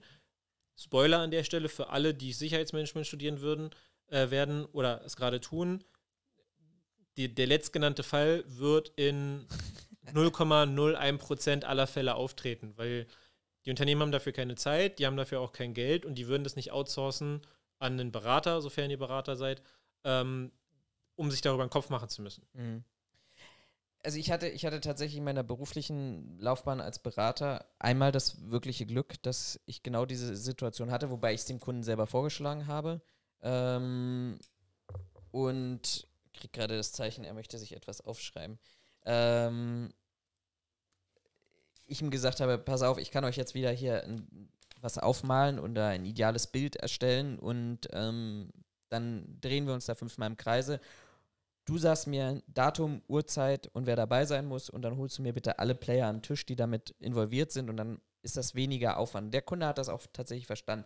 Auf der anderen Seite, und das wollte ich eigentlich vorhin nochmal mit einem anderen Beispiel aus Dublin mitbringen, weil es mich damals auch noch nicht, dass ich selber noch nicht an dem Punkt war, ähm, genau dieses Gefühl und diese, dieses, dieses Thema zu haben. Ähm, nimmst auch die rote Farbe. äh, ähm, was wollte ich sagen? Ach ja, genau. Ähm, ich glaube, ein guter Berater hat ein Gespür für die Bedürfnisse seiner Kunden oder erkennt das. Dieses, diesen Fall, den ich, den ich da in, in Dublin hatte, war, dass wir kurz parallel kurz davor vor einer ersten riesigen Eröffnung eines Einzelhandelsgeschäftes standen und die Geschäftsführerin mich nach dem ersten Entwurf meines Sicherheitskonzeptes durchs Telefon gezogen hat und zwar fast wortwörtlich, also ich wäre aus Dublin wieder in Berlin angekommen, ähm, bis ich an den Punkt gekommen bin, was, was ihr Problem war. Und ihr Problem war eine einzige Zahl gewesen, dass ich geschrieben habe, dass wir, wir rechnen in der Hochrechnung mit 15.000 Besuchern am Eröffnungstag. Und sie hat total emotional an dieser Stelle äh, reagiert, bis ich an den Punkt wirklich gekommen bin, dass sie, dass sie in ihrem Kopf hat sich das alles abgespielt. Wenn der da reinschreibt 15.000 Besucher und das in den Verteiler an die Polizei gibt und an die Stadt gibt und an die Ordnungsbehörde und an den Sicherheitsdienst, könnte es sein, dass wir Probleme bekommen, dass wir Auflagen bekommen, dass das die, die Eröffnung verschoben werden muss ähm, und ein riesiges Tara am Ende des Tages an dieser Stelle Wo man ja mal ein, eingehakt sagen muss, wenn das so an die, an die Behörden gegangen wäre und man hätte dann Auflagen erteilt, wäre das ja vollkommen sinnvoll gewesen, weil wenn du, also sie rechnet ja jetzt damit, dass der Peak 15.000 sind, also dass du auf einem Schlag 15.000 Leute da stehen hast, ja. dass wenn man dann Auflagen bekommt, ja klar, dann, dann, also macht ja Sinn. Alle, die jetzt zuhören, werden sagen, ja natürlich, wenn ich 15.000 Leute auf einen Punkt konzentriert ja. habe, da sollte man sich vorher einen Kopf drum machen, wie man das steuert. Aber da sind wir, da sind wir genau wieder bei diesem Wissen auch von Kunden. Also A, erstmal an diesen Punkt zu kommen, auch bei ihr zu kommen, wovor hast du denn gerade Angst? Nämlich, ja, ich krieg plötzlich Auflagen. Und der dann zu sagen, aber pass mal auf, lies mal zwei Seiten weiter im Sicherheitskonzept. Auf dieser Fläche, wo wir die Eröffnung machen dürfen, gleichzeitig 750 Leute per Brandschutzkonzept stehen. Wir werden niemals 15.000 Leute an, zu einem Zeitpunkt auf einer einzigen Fläche haben, was uns dazu führen könnte, dass wir überhaupt irgendwelche Auflagen hätten, bekommen. Na, na vor allen Dingen, wenn ich mich nicht irre, die 15.000 waren ja auch dein Overall auf einen Tag. Genau, oder? auf zehn Stunden berechnet. G genau, also ich weiß Aber es du nicht. Musst, ich muss es halt verstehen. Ge ne? ge genau, ich, also ich war bei der, ich weiß, ich war bei dem ganzen Gespräch nicht mit bei, ich habe das nur am Rande mitbekommen, aber ich würde, ohne es genau zu wissen, aber ich würde behaupten, sie ging davon aus, dass in, an, um 12 Uhr 15.000 Leute dastehen und dir den, die Hölle heiß machen, weil sie alle rein wollen. Und dein Gedankengang war ja, okay, also in 10 Stunden, die wir aufhaben, werden wir insgesamt 15.000 Leute durchgeschleust haben. Was ja. Damit hätten wir auch gar keine Auflagen. Also Auflagen hätten wir so oder so bekommen können, wenn die Stadt was anderes bewertet hätte, aber nicht, nicht in, diesem, in diesem Kontext. Aber da sieht man ja schon, was das perfide ist, ne? Also, was ich meinte mit, wir denken jetzt alle mal an ein Boot. Ja. So, du sagst, okay, wir rechnen insgesamt mit 15.000 und sie sagt so, was, 15.000 stehen bei mir vorm Laden? Nein, nein. Ich gehe davon aus, dass in 10 Stunden 15.000 Leute kommen. Das macht auf die Stunde, wenn ich mich jetzt nicht verrechne, 1.500 Leute. Ja.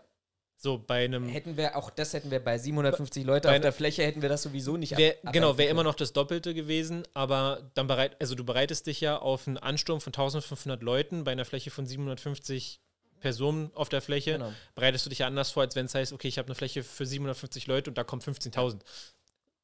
So. Fürs Protokoll, meine Hochrechnung war ganz gut. Wir waren, glaube ich, 13.500 Leute auf 10 Stunden. Und es ist nichts passiert. Es ist, wir, hatten, wir hatten Einlasskontrolle, wir hatten Separierung gehabt, wir hatten darauf geachtet. Ich glaube, ihr hattet sogar Zählung, ne?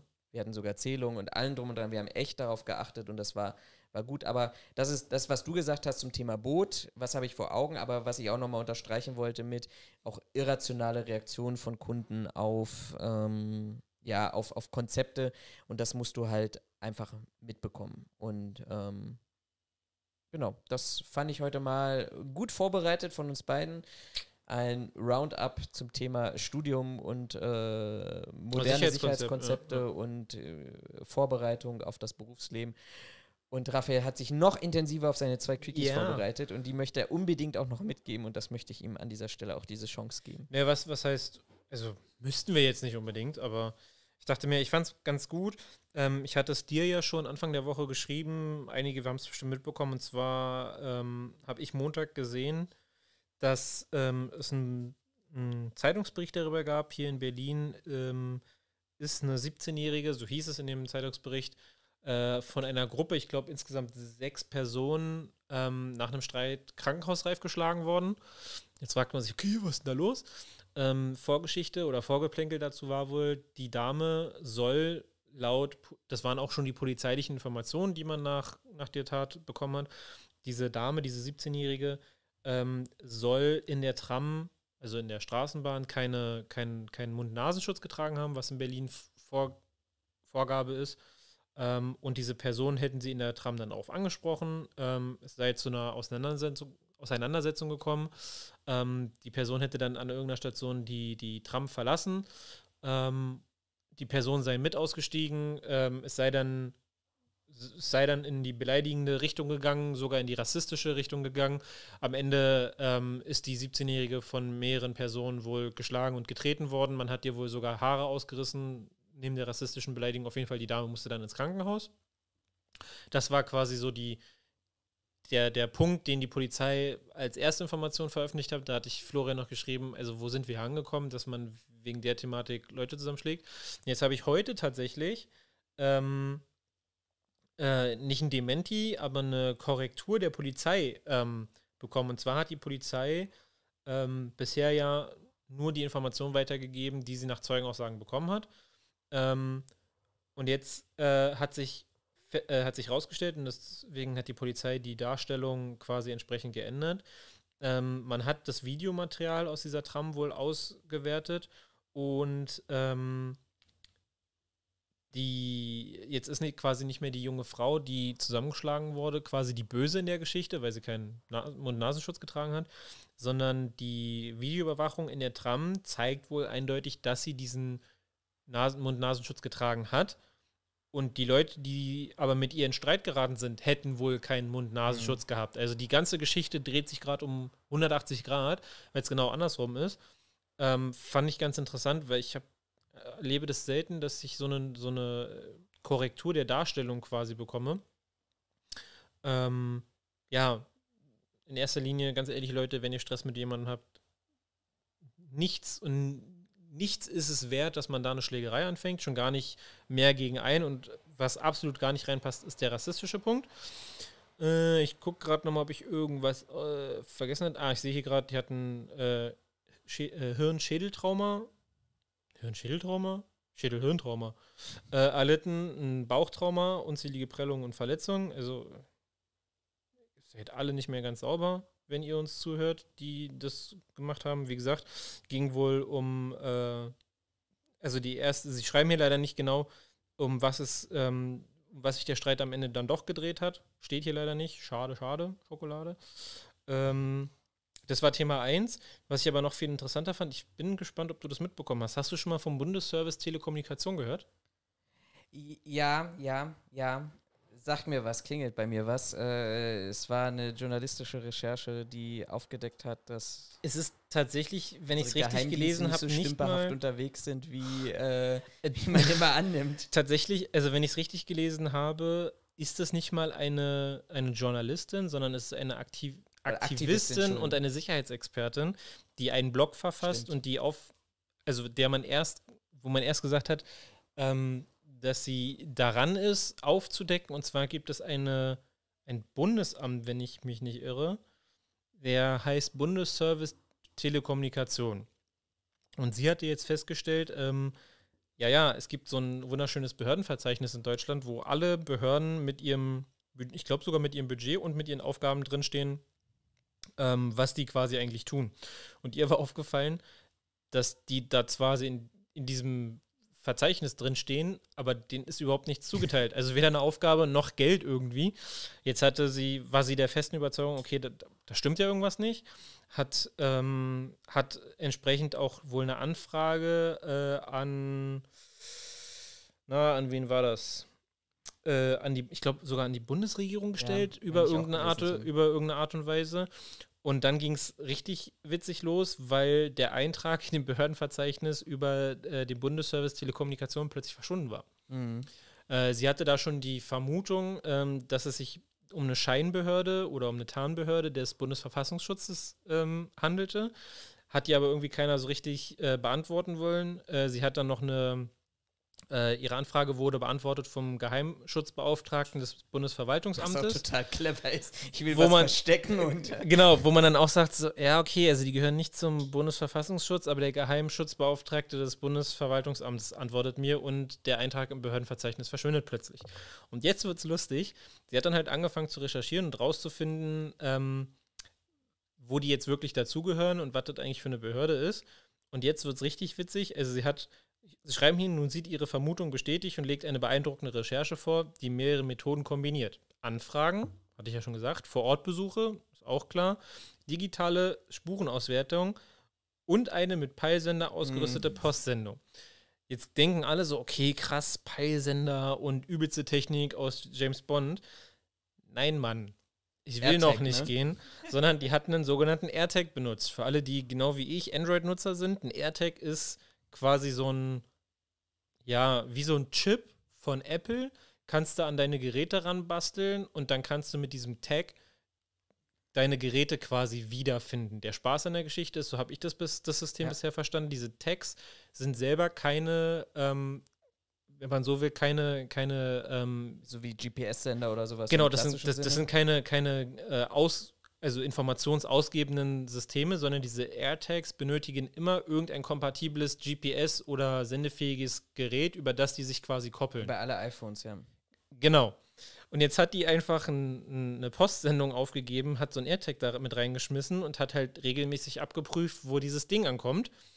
Äh, und stellte dann fest, der AirTag landete, also sie hat das an das angegebene Postfach geschickt für diesen Bundesservice und am Ende landete ihr AirTag beim Bundesamt für Verfassungsschutz in Köln. Wo ich mir denke, Leute, das ist eine Verfassungs-, also das ist eine Bundesbehörde, die sich damit darum kümmert, ich, also nicht zu spionieren, aber ist ja quasi Inlandsgeheimdienst, Ja. äh, wenn du so willst, irgendwo, ähm, die sich darum kümmern, abzuhören, zu überwachen, pipapo. Und die werden von dem scheiß Apple AirTag äh, quasi, weiß ich nicht, hops genommen, wenn du Ja. so willst. Fand ich super witzig. Ähm, ich hatte jetzt äh, noch irgendwo gelesen, hat man festgestellt, also inzwischen ist es wohl bestätigt, ja, das ist eine Tarnbehörde gewesen oder ist es nach wie vor.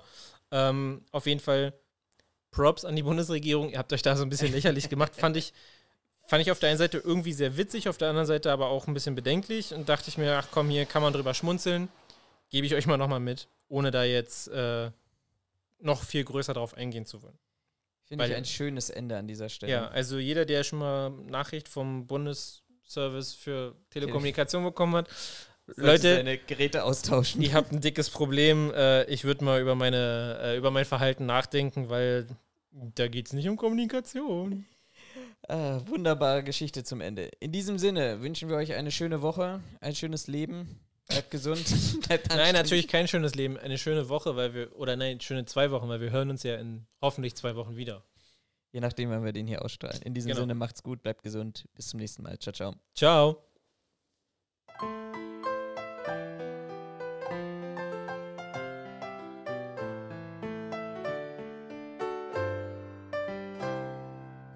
Die Sicherheitsphilosophen mit Florian und Raphael.